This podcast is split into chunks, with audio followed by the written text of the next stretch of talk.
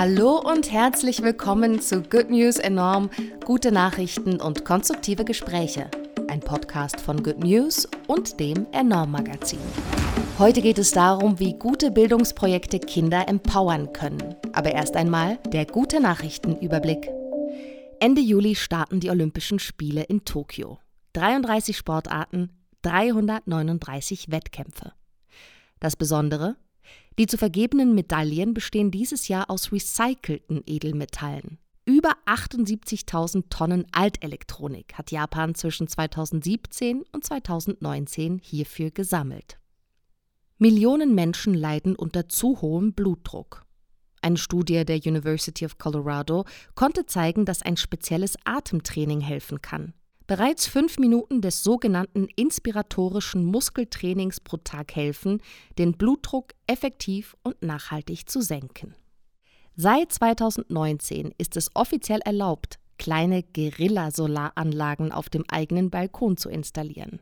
Seither boomt der Verkauf. Rund 100.000 Haushalte in Deutschland produzieren inzwischen mit kleinen Photovoltaikmodulen Strom für ihren Eigenbedarf. Viele ADAC-Mitglieder nutzen immer häufiger das Fahrrad. Im Rahmen eines Pilotprojekts bietet der Automobilclub nun auch Ihnen einen Pannenservice an. Wer in Berlin oder Brandenburg Probleme mit Reifen, Kette, Bremse oder Akku hat und liegen bleibt, bekommt als Mitglied ab sofort kostenlos Hilfe. Der Riesenpanda galt in China lange als gefährdete Tierart. Nun scheint sich der Bestand der Tiere erholt zu haben. Dank großflächigem Schutzpark und Bambusanbau leben inzwischen wieder um die 1800 Bären in freier Wildbahn. Hallo, mein Name ist Bianca, ich bin Redakteurin bei Good News und ich freue mich, dass wir heute über gute Entwicklungen im Bereich Bildung sprechen, darüber, wie Bildungsprojekte Kinder empowern können. Ich freue mich besonders, dass wir heute wieder mal Astrid mit dabei haben. Hallo Astrid. Ja, hallo Bianca, schön mit dir zu sprechen. Ich fange gleich mal an mit der ersten guten Nachricht. Und zwar habe ich mir ein Bildungsprojekt in Südafrika näher angeschaut und da geht es um Sammelkarten im Superheldinnen-Style. Also die werden genutzt, um junge Menschen für die Wissenschaft zu begeistern.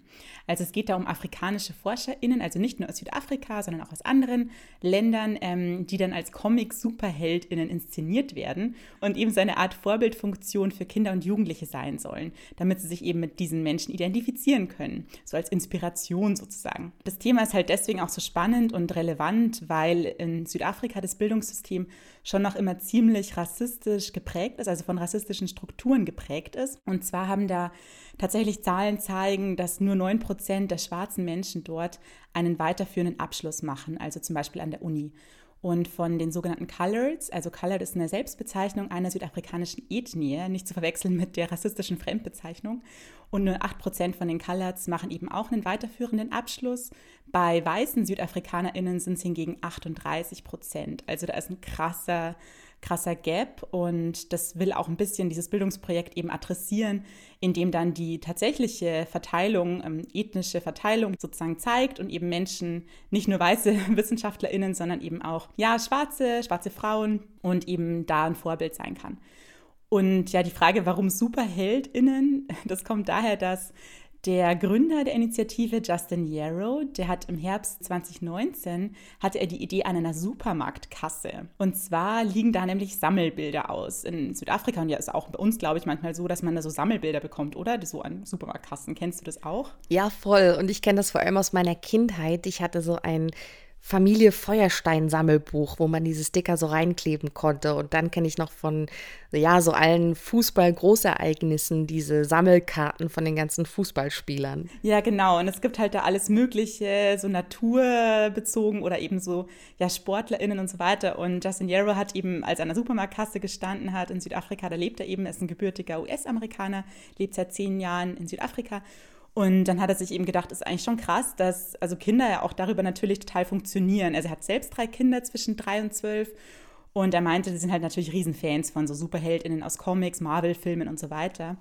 Und sie können halt, Kinder können halt total schnell sagen, was sind deine Superhelden im Fußball oder wer, wer begeistert dich da? Und wenn man sie nach WissenschaftlerInnen fragt, ähm, es ist ihm halt aufgefallen, hat halt Kinder gefragt, dann fällt ihnen meistens so nur Albert Einstein ein, also ein weißer alter Mann so ungefähr. Und keiner kennt halt die realen, aktuellen WissenschaftlerInnen, die jetzt wirklich gerade die Leute sind, wie Justin Yarrow sagt, die die eigentlichen Superkräfte ja haben, weil sie eben so krasse Sachen erfinden, leisten, erforschen. Und er dachte sich eben, okay, man könnte die Geschichten dieser ForscherInnen, die es ja gibt, real, könnte man so erzählen, dass es eben den Zugang eröffnet für Kinder und Jugendliche auf einer Sprache, die sie eben sprechen, also diese Super, Superhero-Sprache sozusagen und es denen dann nahe bringen dadurch. Und ja, er hat mittlerweile so 41 solche Karten in Umlauf gebracht. Also es gibt nicht nur so Karten, es gibt auch einen kleinen Comic oder mehrere Comics, es gibt einen Kalender, es gibt Unterrichtsmaterialien und Arbeitshefte. Und da sind dann irgendwie WissenschaftlerInnen der Astrophysik, der Immunologie, Verhaltenswissenschaften, aber auch PolitikberaterInnen dabei.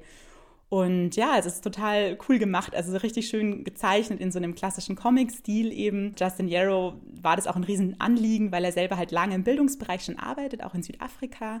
Früher war er tatsächlich ähm, jemand, der, also hat Zell, in Zellbiologie promoviert und früher zu HIV gearbeitet und dann eben für ein paar Jahre eine Non-Profit-Organisation Codemakers ähm, gegründet und geführt, wo er sich eben speziell um Gemeinden, also Jugendliche und Kinder in finanziell schlechter ausgestatteten Gemeinden gekümmert hat und ihnen Programmieren beigebracht hat. Da hat er halt eben gesehen, wie krass ungerecht das Bildungssystem eben in vielen südafrikanischen Gemeinden auch noch sich auswirkt. Deswegen war ihm das wichtig, da vielleicht für auch solche Kinder eben diese Zugänge zu schaffen, so ein bisschen. Ja, und eine dieser Super Scientists, mit der habe ich auch selber gesprochen, die ähm, war echt total inspirierende Frau, richtig cool. Sie heißt Kolisa Yola Sinyanya und ihre Super Scientist alter Ego heißt Nitro.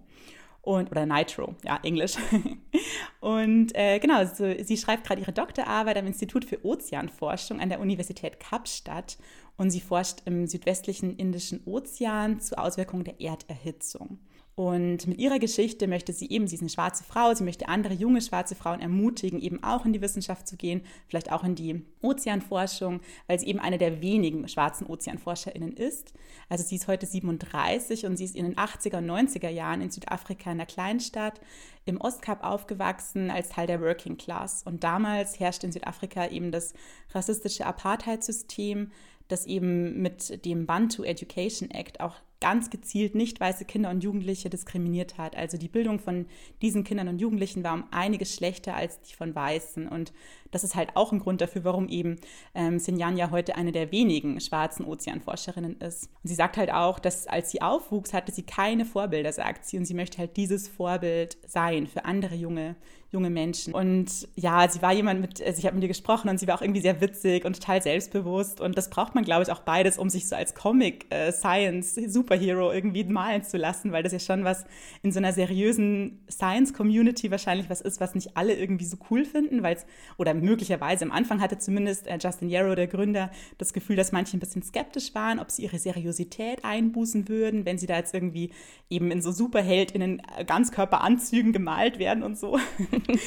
ähm, ja, aber also mittlerweile ist das Projekt irgendwie schon auch so, dass es sogar international ein bisschen renommiert ist. Es war so einem Wissenschaftskongress in Berlin, ähm, den Falling Walls war es 2020 und auch ähm, viele der WissenschaftlerInnen, die gemalt worden sind, ähm, die haben halt auch gemerkt, dass sie für jüngere Menschen irgendwie ein bisschen nahbarer wurden, auch für Studierende und ja auch für Menschen noch an der Schule, die eben teilweise dann auch eher mit Fragen auf sie zugegangen sind. Also man sieht schon, es hat auch ein bisschen einen konkreten Effekt, dass, dass es halt so WissenschaftlerInnen nahbarer macht.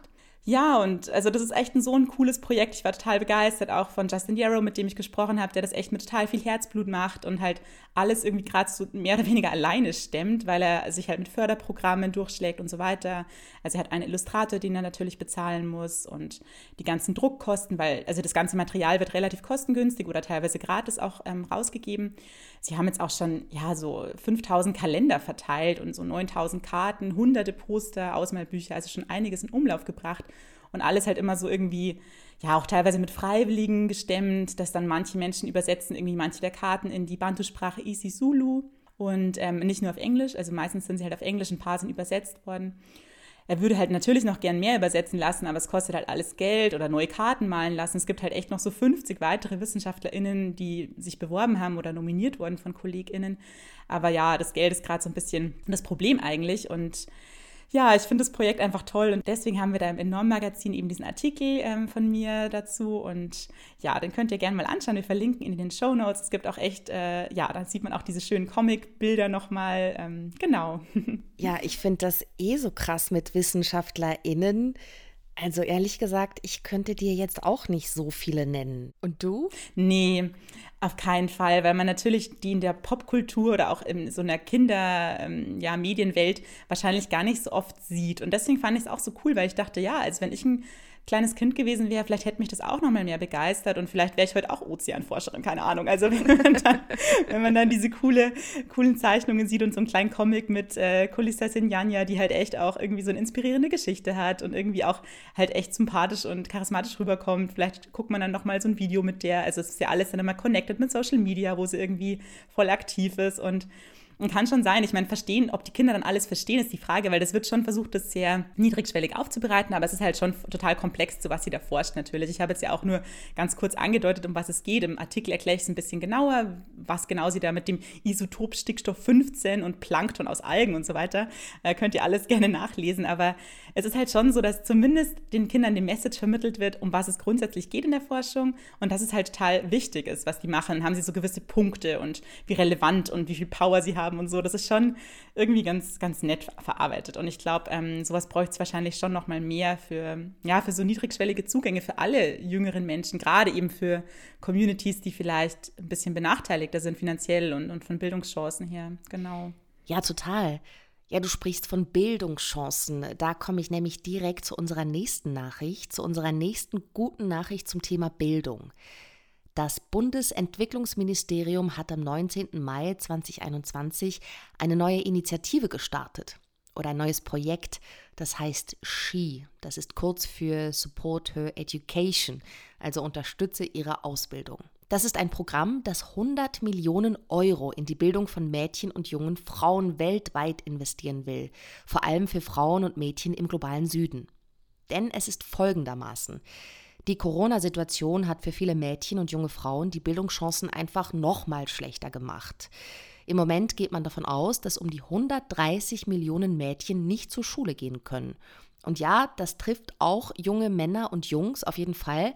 Das Problem ist aber, dass vor allem Mädchen weniger zur Schule gehen, sobald Krisensituationen eintreten, also zum Beispiel in einer globalen Pandemie oder bei Dürren. Es ist dann meistens so, dass die Familien entscheiden, wenn sie mehrere Kinder haben, dass die Mädchen nicht mehr zur Schule gehen sollen, weil sie sich einfach die Schulgebühren nicht mehr leisten können und vielleicht jemanden zu Hause brauchen, der den Haushalt macht.